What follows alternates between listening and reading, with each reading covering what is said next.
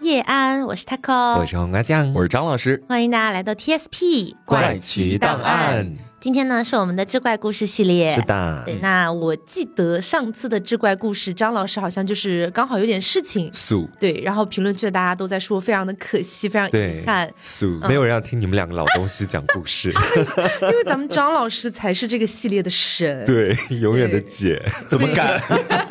怎么敢给他直接捧上神坛？那今天呢，就是把张老师抓回来，然后今天张老师分享的故事都是来自于《聊斋志异》。OK，然后我跟瓜子都是来自《阅微草堂笔记》的。是的，是的。嗯，之前我们分享《阅微草堂笔记》的故事会偏少一点点。嗯，然后也可以提前跟大家说一下，这本书呢，它本质上也是那种神鬼志怪小说。嗯，但是它的故事在某种程度上会比起《子不语》和《聊斋》来说更加的短。小精悍一些，对，然后可能也不乏有一些比较荒诞，甚至我觉得有点搞笑的故事，真的是很荒谬的一些故事。尤其是我今天选的这几个，大家听的过程当中可能会有一些啊，剧情怎么会突然之间朝这个方向发展的这种感觉。对，那所以说我跟瓜子两个人的故事呢，可能数量上会多一点这样子。嗯，好，那我们就先开始分享啊。今天我要给大家分享的第一个故事呢，就是来自《阅微草堂笔记》的，嗯，它叫做《大战异鬼》。OK，哎，瘟疫的疫啊，嗯，这个人他是以第一人称来描述这个故事的，嗯，他说我的舅舅给我讲过这样的一个事儿，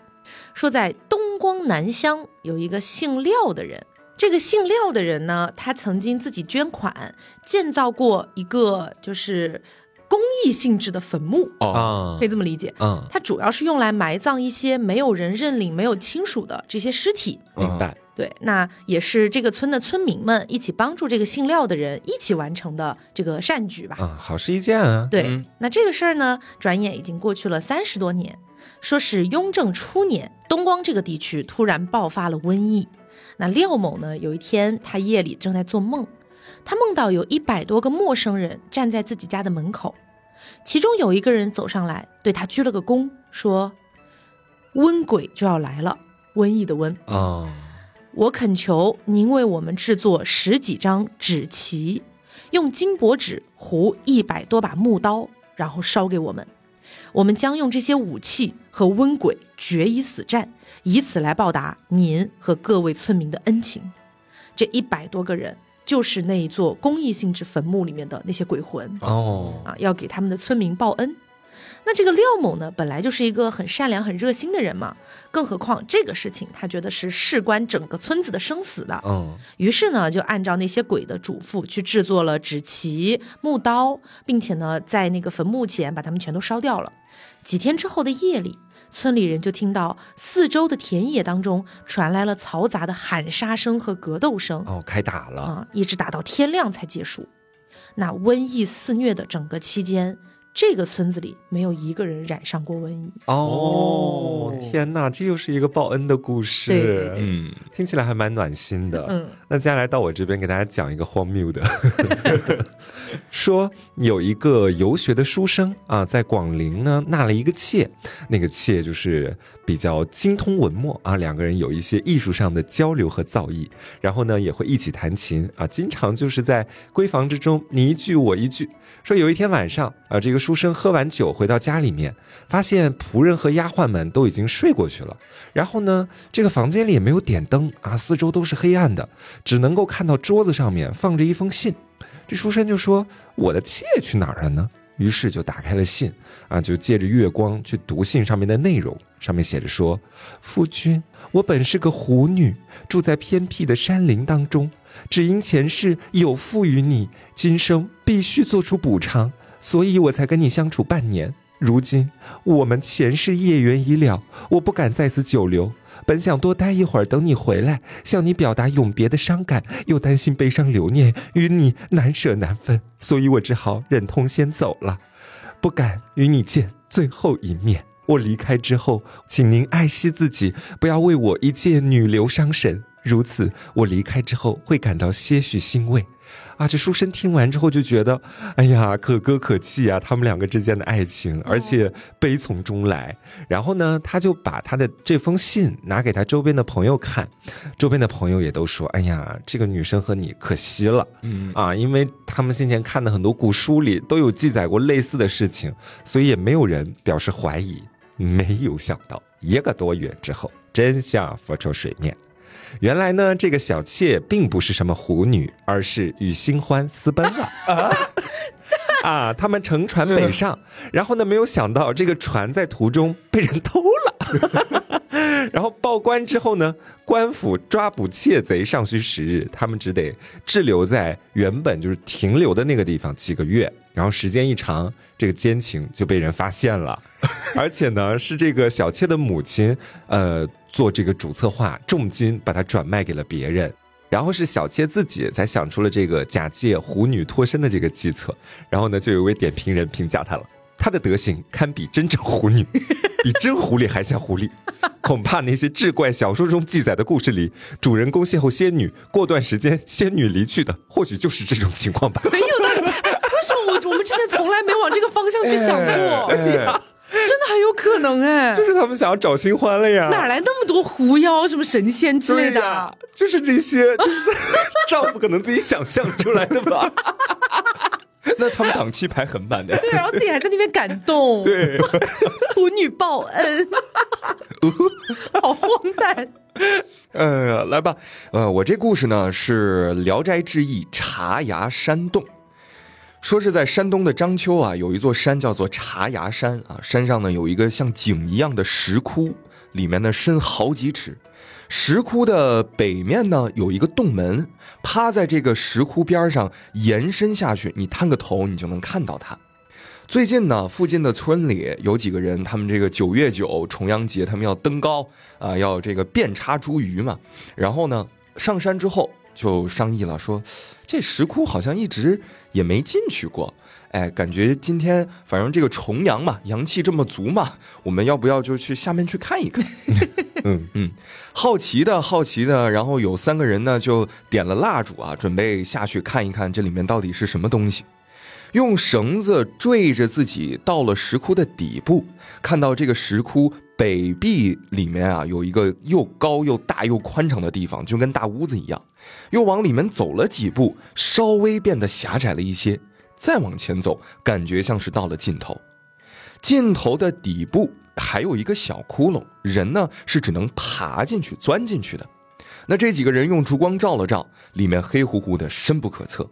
那其中两个人呢就没有勇气再往前走了，就说：“哎呀，不啦不啦不啦，我们就要么还是回去吧。呃，今天探索到这里应该也就 OK 了。嗯啊，呃，也没有必要再往下了嘛。就 毕竟虽然今天阳气这么重，但是呃，没有必要，你知道吧？保存一下进度，明天再来。对对对对，存个档。哎，然后有一个人呢就笑他俩胆小，就说：哎，你们这这这这两个怎么能行呢？就夺过蜡烛啊，自己呢缩紧了身体，感觉像练了缩骨功一样，从小窟窿里面钻了进去。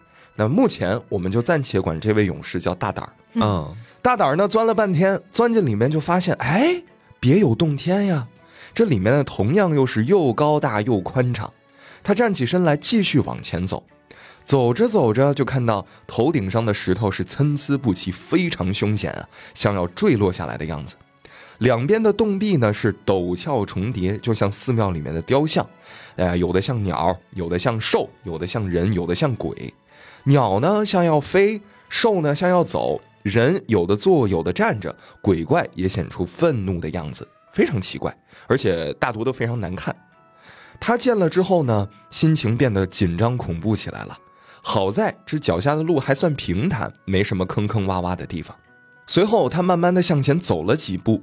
啊！只见到西边岩壁上开了一个石室啊，有一个小房间。嗯，门左边呢有一个怪石鬼在那儿站着，瞪着两个眼睛，嘴像簸箕那样特别大的张开，牙齿和舌头也都非常凶恶的露在外面。这个时候，大胆儿也开始害怕了，左手攥拳撑在腰间，右手叉开五指啊，说：“嗯，没有关系啊，我给自己壮壮胆。”但是心里面还是非常害怕，身上的毛发都竖直起来了。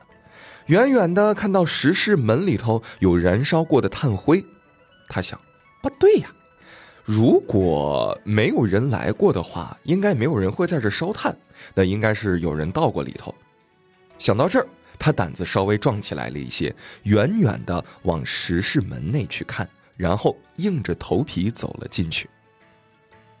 进去之后，这大胆见到地上摆着一些碗和酒盅，里面呢有很多的泥垢。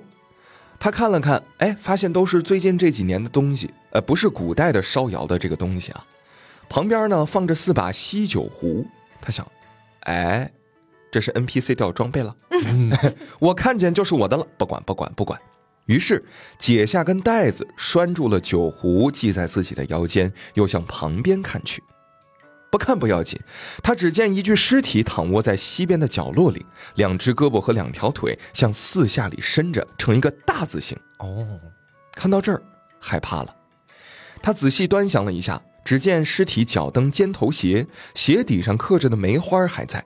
他知道这是一位年轻的妇人，却不知她是哪一村的，更不知道她死在哪一年。这尸体衣服的颜色已经变暗变腐败，分辨不出是绿是红。头发蓬松着，像一筐乱丝，粘附在骷髅骨上。头骨靠下，鼻孔的位置各两个，两排牙齿白森森的，啊，分辨出来了，这是嘴。此刻他也琢磨着啊，也顾不得害怕了。他说：“这头顶上应该会有一些金银珠宝首饰什么之类的吧。”于是他用蜡烛靠近这副尸体的脑袋，忽然觉得这尸体嘴里好像有气在吹灯一样，烛光摇摆不定，火焰也呈现昏黄色。他自己的衣服呢也被吹动着扇动起来。这个时候真是吓坏了，手一摇，蜡烛熄灭了啊。在黑暗之中，他也没有办法继续生火了。凭借自己的记忆，顺着来时的路急忙往回跑。他也想到这一路来的时候见到的鬼怪景象，也不敢用手去触摸这个洞的内壁，怕是碰到一些鬼物。不料一不小心，他的头碰到了一个石头上，一下子跌倒在地，立刻爬了起来。在这儿，他觉得有些又湿又冷的东西顺着脸颊流到下巴上。他知道这是血，但是也没顾得上疼痛，因为害怕，又克制的不敢发出声音，喘着粗气跑到了那个小洞边，刚要趴下钻出去，好像被人抓住了头发一样，一下子昏过去了。嗯，在外面的众人啊，坐在石窟边上等了很久很久，都不见这人出来，怀疑是出了事儿，就便又用绳子把大胆的两个同伴吊了下去，一个人把身子探进小窟窿里一看，发现。大胆儿这人头发挂在石头上，满脸血淋淋的倒在那儿，已经昏迷了。大惊失色之后，又想：哎呀，这怎么办？我们虽然担心他的情况，但是我们也不敢钻进去呀。哎，这几人呢，只好是坐在旁边发愁叹气。不一会儿，上面又让两个人掉了下来，其中有个胆儿大的，哎，这才敢很快的钻进去，把他拖了出来。这人被弄出来，放在石窟的山上啊，过了半天才醒过来。他把在洞里面见到的所有情景一条一条非常详细的说给很多人听，但遗憾他没能走到这个洞的尽头。他觉得如果能走到尽头的话，啊，一定会发现更多的宝贝，看到更好的景象。后来啊，这个章丘的县令听到这件事儿，派人用泥团把这个石窟洞里面的小窟窿封死，不让人再钻进去了。后来在康熙二十六七年的时候，杨母峪的南石崖崩塌了。出现了一个洞口，同样，附近的人们呢也是在旁边开始观望，看到里面的钟乳石林林总总，像密密麻麻的竹笋，但是洞里面又深又险，没人敢进去。而后有个道士来这儿，自称是仙人钟离的弟子，他说：“师傅啊，派我先到这儿来清扫洞府。”村里人给他供了灯火，道士带着他下去了，没想到不小心掉在了石笋上，被穿透了肚子，死去了。人们报告了县令，县令派人封死了洞口，再也没有人去探秘过了。想必这洞内一定会有非常奇特的境界。可是道士死了，便没有再听到任何的回音了。哦，感觉很诡异。对，尤其是中间那一段的描述，嗯就比如说看到那具尸体的时候，嗯我记得中间有一小段是在描述那个尸体的头发是以如何的形态哎，附在骨头上的，嗯以及后来他的那个蜡烛灭掉了之后，哎在阴冷湿滑，然后你又不知道方向的那个地方，他当时如何摸索前进的。是嗯我觉得写的好真实啊！是，而且我在想，原本哈，我在听他讲故事的过程当中，我是觉得先前呃是有一个人先进去，然后把尸骨留在了那个地方，嗯，然后他出去的时候，只说他感觉自己的头被人扯了一下，哎，然后他就晕过去了。我这时候以为这个大胆儿已经死了，嗯，然后没有想到的是，他们后面把他就是抬出来之后，他还活着，嗯。而且还记得里面发生的所有事情，嗯，所以我就在想，那在这里面的鬼怪精魄，他图的到底是什么呢？其实应该就是前面有人去探秘，就像那个尸体一样，就是挂在钟乳石上了，哦。然后被被挂死在那儿了，里面又没有吃的，也没有喝的，他就只能就是死在那儿了。哦，嗯，然后可能是在摸黑去爬出去的过程当中，其实是碰到了，对，啊，还蛮吓人的。好，那我们调剂一下，好。来一个荒诞的故事啊！这故事真太荒诞了，救命啊！哎，它很短小啊，嗯它叫做《女鬼思考卷》。嗯嗯，哎，这个也是一个第一人称讲述的故事。嗯说是我家先父讲过这样的一件事儿，说雍正年间有一场会试，我的父亲啊和雄县的一个汤孝廉在同一个号舍考试，就是同一个考场吧，可以这么理解。没想到发生了考场闹鬼事件，嗯说有天半夜啊，这个汤孝莲他突然就看见一个披头散发的女鬼掀开他那个考试的号舍的帘子就进来了，二话不说动手撕他的考卷，一边撕一边扔，破碎的考卷像蝴蝶一样在屋中飞舞。哦，汤孝莲这个人一向是刚正不阿，身正不怕影子歪。他立马坐起来质问女鬼说：“我不知道我上一辈子是做过什么吗？但是这一辈子啊，我敢保证我从来没做过害人的事儿啊！嗯你为什么要给我捣乱呢？”没想到女鬼一听到这话，立刻停手了，一脸惊愕的望向汤笑莲，连连退后几步，说什么？你不是四十七号吗？汤笑莲说：“什么四十七号？我是四十九号。”这个很像是以前杂志上的冷笑话集结。糊涂的女鬼呀、原来是数错了号数。于是女鬼仔细端详了汤孝廉一会儿，最终确认确实是认错人了，连忙说：“哎呀，真是不好意思啊，抱歉抱歉，把你考卷撕了。哎呀，你说这事儿整的。”让我再给你复原一下。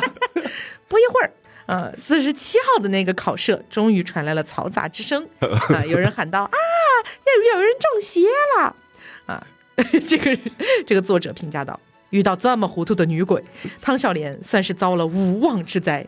幸好他问心无愧，仓促之间敢和女鬼争辩，只被撕了一张试卷，哦否则麻烦就大了。那张试卷的分数也拿不到了呀，没法复原了。但是根据你刚刚讲的那个故事，嗯就是那个假装自己是狐妖的故事，咱们说有没有可能汤孝廉其实就是这个试卷做的不好，啊，不想要这个编出来的，啊对，然后他又可能当天晚上他听说隔壁哪里闹鬼，嗯他就借此然后撕了宣扬。自己的试哦，撕了自己的试卷。哎，这些古人真的是，但 谁能谁能证明是女鬼撕的考卷？对，哎呀，我们以前做志怪故事从来没有从这个角度想过。真的，二十一世纪的志怪故事的分析真不一样。然后我下面讲的这个，嗯，也是荒谬那一挂的，是名字叫老如赤鬼，嗯啊，就是一个老年人粗口鬼的故事。说刘香婉讲了这样的一个故事啊，有一位老学究暂住在亲戚家里面。有一天呢，这个亲戚家的女婿来了，那个女婿是个无赖啊，跟这个老学究呢不是一路人，两个人就很不对脾气，在家里面呢经常吵架，而且都说不愿意跟对方住在同一个屋檐下。于是这主人也没办法，毕竟感觉这女婿还是要稍微亲一点的啊，就把老学究安排到别的房间去了。当老学究搬出去的时候，就看到这个女婿啊，斜着眼睛看着他啊，在那儿笑，笑得很诡异。然后呢，这个老学究就被他笑得有点感觉莫名其妙的。转眼就来到这个新的居室啊，这个居室里面也十分的整洁，然后呢，笔墨纸砚还有书籍都一应俱全。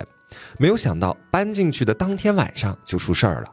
这老学究正在灯下面给家里面写信，忽然看到一个女子出现在灯下。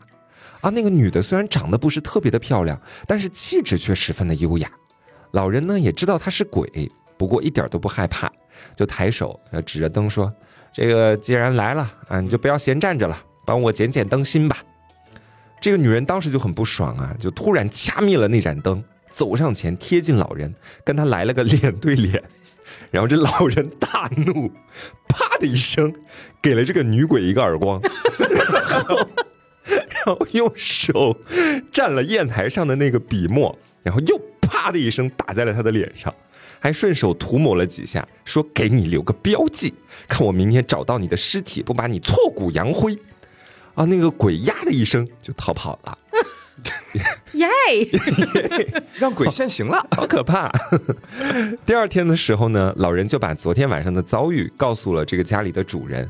啊，这主人就说，以前有个丫鬟死在了这间屋子里面，后来呢就闹上了鬼，他经常夜里面出来骚扰其他人，所以这间屋子只在白天招待客人用。晚上就没有人敢住。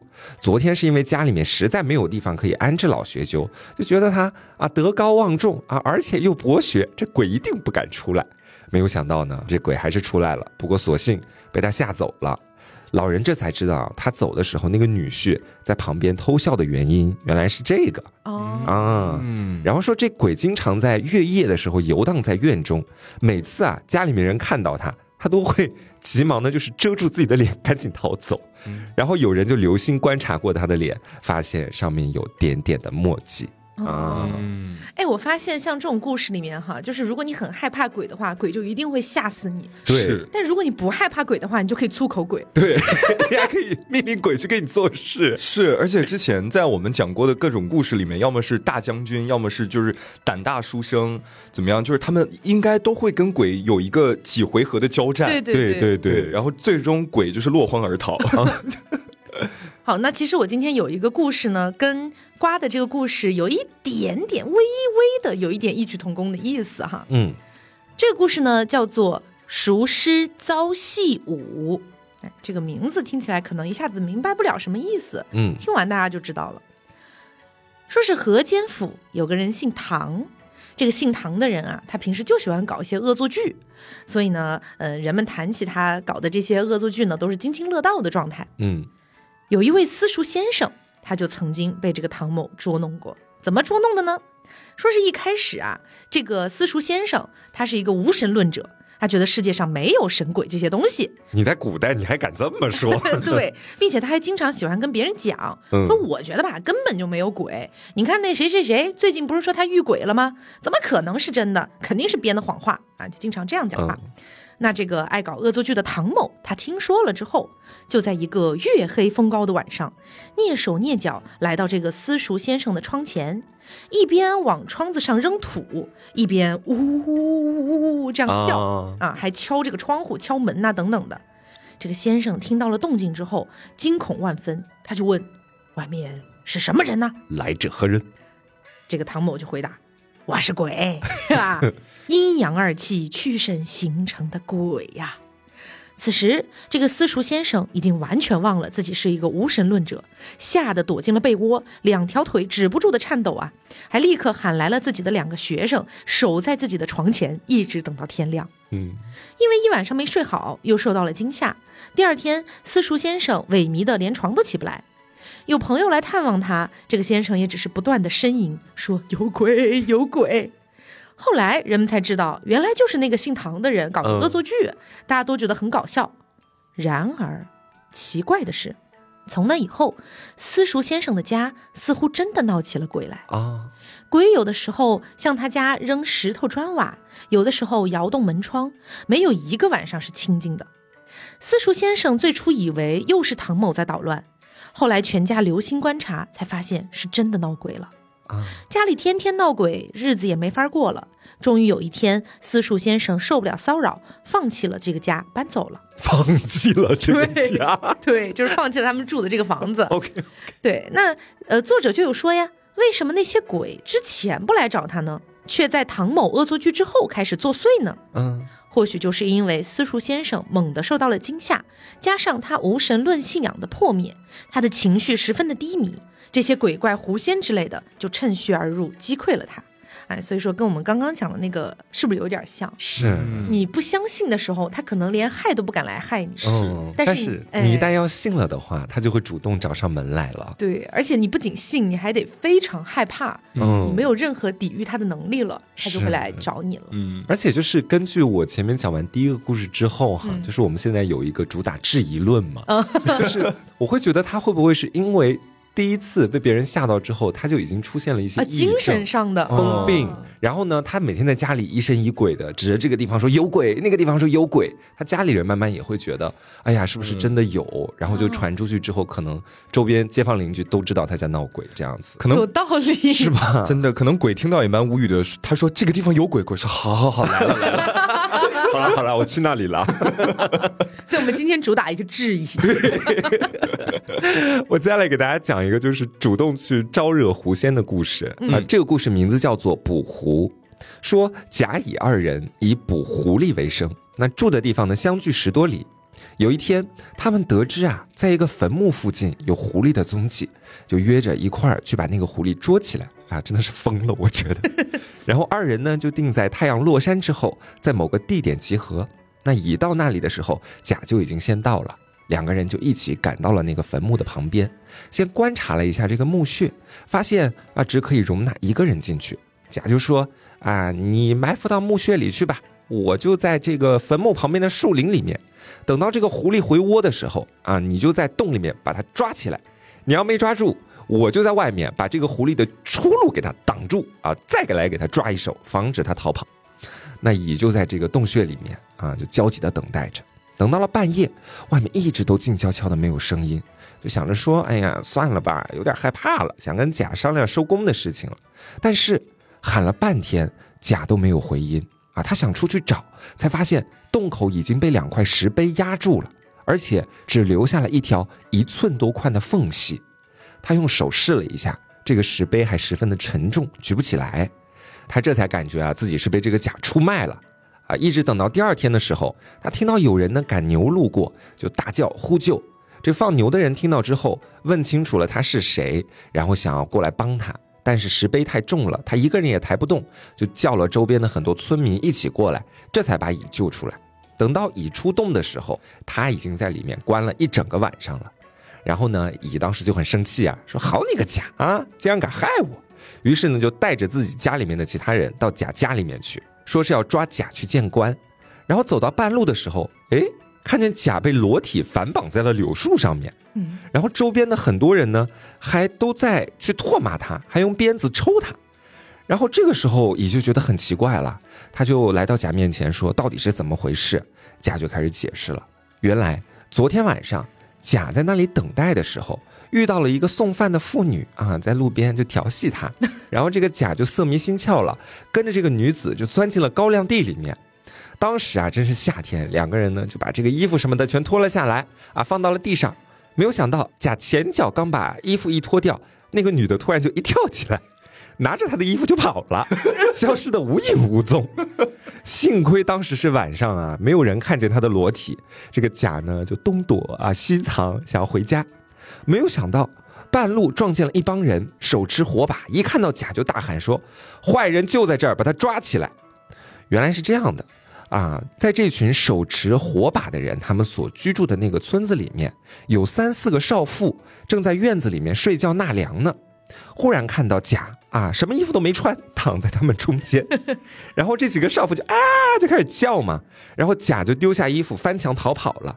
然后那家人就跟着村里面的人一起追捕他，就在这儿逮了个正着。那现场呢还有假的衣服，证据确凿。甲也是百口莫辩啊，只能大喊：“老天爷，没办法。”那乙也讲了昨天的遭遇，两个人这才知道他们都被狐狸给耍了啊！回想整个事件，他们原本打算等在狐狸洞里伏击捕捉狐狸，这是杀戮之仇。面对杀戮之仇，狐狸却用开玩笑的方式报复了他们。虽然把乙关在洞里出不来，但却留了一条缝让他活命。虽然扒光甲的衣服陷害他，但是冒充甲强闯邻居家时，故意让人发现，然后逃跑，让甲罪不至死。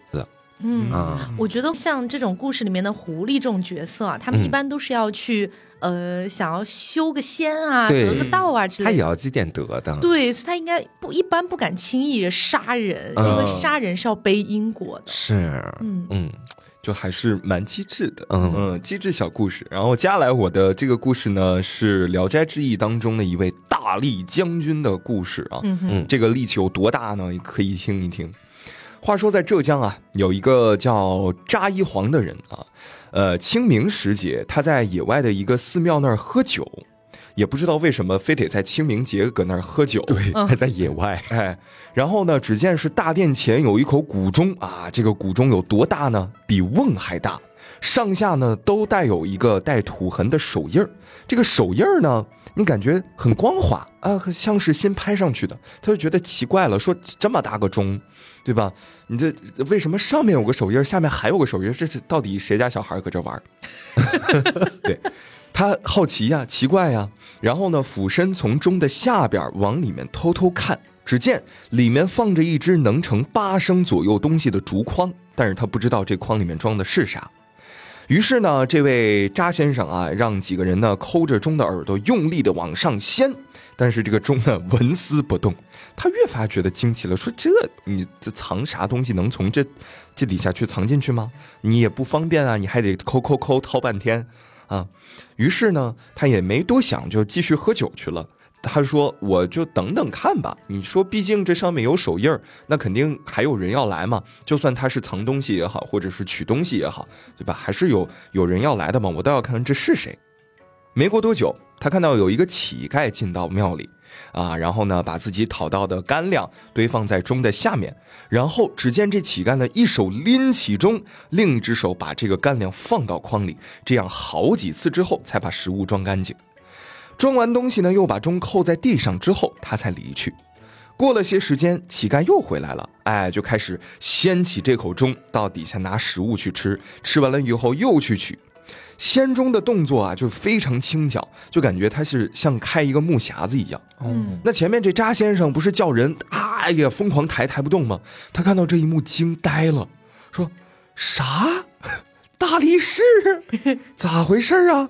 他就问说：“你这力气这么大，对吧？你又有手有脚的，你干嘛非得当这个乞丐呢？”嗯，这大力士就说了说：“哎呀。”你不知道呀，我这也是没办法，我吃的多呀。虽然我力气大，但是我吃的多呀，没人用我呀。这扎先生看他很健壮，就说：“你要不要就考虑去当个兵啊，从从个军？”这乞丐的说：“我也想当啊，对吧？但是我没有门路啊。”扎先生呢就觉得也没什么办法好帮他的啊，就把他带回家了，呃，就给他饭吃。然后预估了一下他的饭量，说大概能顶五六个人一顿饭了。对，然后呢，顺便也给他换了衣服、换了鞋，又给他五十两银子做路费，让他去找点正经营生干一干。但是虽然他饭量是五六个人的，他力气我感觉都不止五六个人。哎，对哦，那个年代本来就是体力劳动为主的呀，是很划算，这 样是赚得到的。对呀。然后，呃，一晃眼过了十多年，这扎先生的侄子呢是在福建做县令。有一天，有一个叫吴六一的将军突然过来拜访，在交谈之中，这吴将军就说了：“说，哎，这个扎先生是您什么人啊？”然后这县令就说：“啊，是我的叔伯辈的这个长辈。那他与将军您有过什么样的交情呢？”这将军就说了。他呀是我的老师，分别十年，我非常想念，也烦请您转告先生光临寒舍。我呢就是非常翘首以盼。这扎先生的侄子随口答应下来，自己也琢磨说：这叔父辈呢也是有名的贤人，这哪里来的将军做弟子呢？不应该都是读书人吗？正好有一次是这扎一黄来到福建，这侄子赶紧就把这事儿呢告诉了扎先生。扎先生茫然啊，说：“我什么时候有过一个武将做学生呢？”哎，因为这吴将军啊问候的殷切，所以呢他也好奇到底是谁呀，就让仆人呢准备好车马啊，准备前往了。到了门前，递上名帖，这吴将军赶紧出来到大门外迎接。扎先生看了看他，说：“这根本不认识呀。”他就怀疑吴将军，你是不是搞错了呀？而吴将军呢，屈身弯背，愈发的恭敬，毕恭毕敬地把查先生请进门。这经过三四道门之后，查先生忽然看到有女子往来，知道哎，这是内宅呀，我不好再进去了，就停下脚步站住了。吴先生此刻拱手相让说：“哎呀，来吧，来吧，大家都是自家人，您是我非常尊敬的老师啊，您一定要进来啊，我们寒舍这个蓬荜生辉啊，因为您的到来。”嗯。一会儿来到大堂之上啊，见到这个家里面人呢，有卷帘子的，有摆放座位的啊，非常年轻的一些侍从。落座以后，查先生正想询问呢，吴将军下巴颏微微一动，呃，一位侍女呢奉上朝服，这吴将军立刻起身更衣。查先生不知道他要干嘛呀，所有的侍从呢，有的抻袖子，有的整理衣服啊啊，所有的这个都穿戴好了。这吴将军呢，先命令几个人把扎先生按在座位上，让他不要动，然后正在扎先生说害怕的时候：“这这干嘛呀？这是把我摁这儿了。”只见这吴将军呢向他下拜，如同拜见君父一般。嗯，这个扎先生惊讶了，说：“哎，咋回事？Amazing，Amazing 啊！”拜完之后呢，吴将军换上便服，在一旁陪坐，笑着说：“先生，你还记得那个举中的乞丐吗？”扎先生到这儿才恍然大悟啊！不一会儿，吴将军摆下丰盛的宴席，家里的乐队在堂下演奏助兴。酒快喝完的时候，所有的侍女站成一排伺候客人。吴将军到了卧室，亲自为客人安排好住宿之后才离去。而扎先生呢，因为醉酒，第二天起身很迟。吴将军已经在门外问候多时了。这扎先生心里很不安呐，就向吴将军告辞说想回去，说我就是那天就是给了你一些小小的帮助，你也没有必要这样招待我吧，对吧？这吴将军说：“那不行不行，你来了，我怎么能轻易放你走呢？”哎，然后呢，他就把扎先生的车拆了，锁上了门，把他关在家里面来了，这要囚禁呢。这扎先生说：“这也没事儿，那我就在家里面帮你干点别的吧。”啊，然后呢，发现吴将军啊，每天在家里面也没有什么其他事儿啊，就是在清点自己家里面的奴仆、婢女、差丁以及骡马服用器具，督促登记造册，告诫所有人呐，不要遗漏任何一个项目。这不是管家该干的事儿吗？但是扎先生就觉得这也是吴将军的家务事儿啊，所以没有深问。有一天啊，吴将军手里面拿着这个登记好的册子，就对扎先生说：“先生，我之所以能有今天，全仰仗您天高地厚的恩赐。一个婢女，一样器物，我都不敢多自去有，请把其中一半送给先生吧。”扎先生懵了，说：“不敢接受，是咋回事？”吴将军呢也不听他的，拿出所藏银两数万两，分成两份，按照典籍册子点照对照，古玩床。桌子堂内外几乎都摆放满了，哇！这扎先生坚决制止说：“哎哎哎，你万万不可，万万不可，太太过于丰厚了。”吴将军置之不理。核对完所有的数目之后啊，把所有的东西都装上了车啊，然后呢，也告诉这几个仆人说：“好好照顾我的这个老师。”一声作别之后啊，然后才走了。后来呢，这扎先生啊，就是犯了事儿了啊，因为呢，明史这个案子呢，受到牵连入狱了。最终得以赦免，全靠吴将军的鼎力营救。嗯，到这儿呢，易史事就出来点评了：给人丰厚的施舍，不问人家的姓名，的确有古道狭长的大丈夫襟怀；而吴将军的报恩慷慨豪爽，尤其千古之下是少见的。这样的胸怀，自然不应老死于沟壑而默默无闻。由此可知，两位贤者的相遇，并非偶然。嗯，有一种就是很正能量啊，这篇文章。侠肝义胆，而且是一种滴水之恩当涌泉相报的感觉。对，救人一命胜造七级浮屠。对，但是这里又不禁让我想到了另外一个说法，咱们说滴水之恩是当涌泉相报，嗯，可是大恩。却会养大仇，对我觉得这里面是到底有个什么问题呢？就当时我在联想哈，如果说当时这个扎先生对这位将军的这个恩德，并不是那么简单的，比如说请他吃个饭啊啊，给他指点一下迷津啊就算了，而是比如说养了他十几二十年啊，哎，然后给了他非常非常大的一些恩惠。和帮助，那这位将军有没有可能后面也许就不会这样涌泉相报了呢？有没有可能他？就不会成为那个将军，对，反而限制了这个将军的个人发展。如果那么做的话，嗯哼，嗯，我觉得有的时候就是这种人性上的，包括我们之前聊过这么多这种志怪故事哈，嗯也很难去推测它的未来发展了。是的如果改成那样的话，嗯，好，那接下来呢，我这边这个故事叫做胡维华谋反遭灭门。哎，这个故事啊，也算是一个因果循环、报应不爽的这么一个故事，但是呢，其中还是有些角色让我觉得挺无辜的。说是在康熙年间，有一个地方叫做县县，这个地方有一个人叫做胡维华，他以烧香拜把子为名，聚集了一大帮乌合之众，想要意图叛变谋反。嗯，胡维华计划兵分两路，一路出其不意进攻京城，一路盘踞天津掠夺海船。如果攻打京城得手，那么天津的兵马就会去会师；反之，则他们全部逃往天津，会合之后乘船从海上逃跑。哦，哇，这个计划周密，哎，听起来天衣无缝，结果不料计划泄露。他正在给他的部下们去部署任务的时候，官兵就来了。泄露了 对，一切都还没开始呢，他们就被团团剿灭了。啊，一网打尽。对，所有的叛贼，呃，全部都死了，一个活口都没留。嗯那如果只是到这儿呢，我们只是觉得他泄露的很荒谬，嗯然后本来计划的那么多，结果一点没实现，就仅此而已了吗？为什么前面我要说它是一个因果循环的故事啊？嗯这一切还要从胡维华的父亲开始说起。啊，哎，我们就把胡维华的父亲我们称为胡父。嗯当初啊，胡父为富一方啊，非常有钱，平时呢也会接济穷人，基本没有做过什么大恶的事情。邻村呢有一个老夫子叫做张月平，张月平老先生有一个女儿，生的那是美艳动人，堪称国色天香。有一天，胡父偶然遇见了这个女子，就一直记挂在心上，念念不忘。然而呢，这个女子的父亲张月平老先生，他品行端方，又有些固执，他不愿意让女儿去做妾。嗯胡父呢就想说，他不愿意，那咱们拐着弯儿试试。哎，于是呢，就聘请了张月平老先生来家里教书。在这个过程当中，得知了一件张月平老先生家非常重要的事情，嗯就是张月平老先生他的父母的灵柩远在这个辽东啊，没有办法运回来。嗯可能缺钱呐、缺人呐、这样子。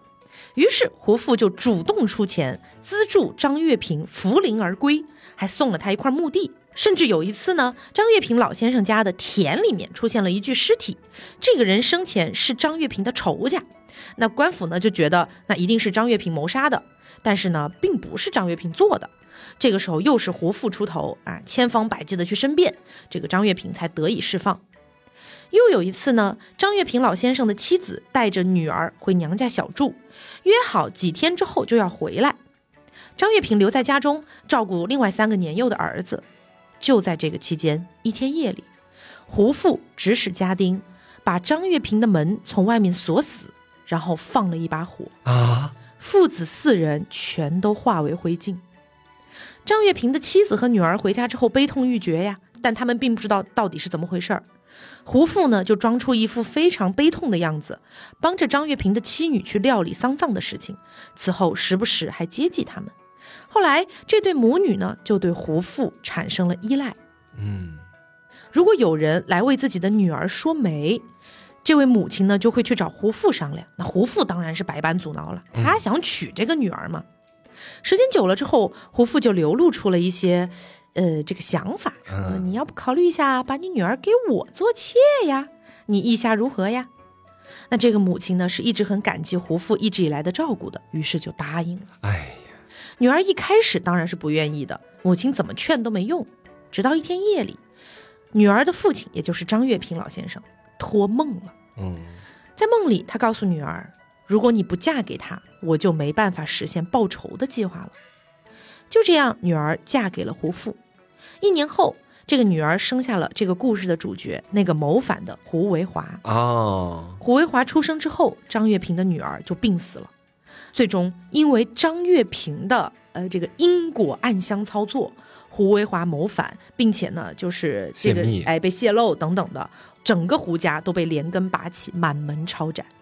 哦，天哪！而且我觉得先前的时候出现在张月平家里面的那个田地里面，他仇家的尸体，嗯，应该也是那个姓胡的搞的鬼哦，有可能是吧？嗯，就是他把那个仇家直接杀掉，然后丢到张月平家里的田地，后面再帮他把这个事情摆平。对，就是为了给他一种我给你了一些恩情的感觉。哎，那但是这么说的话，这个故事里面张月平的女儿真的好可怜呢。对呀，就是其实她没做错什么，然后生了孩子之后就死了，而且还有一种被迫的要嫁给自己的杀父仇人的感觉。对呀，而且他爸就是还托梦跟他说说你嫁吧，就是我要报仇。嗯，我凭什么成全你的报仇？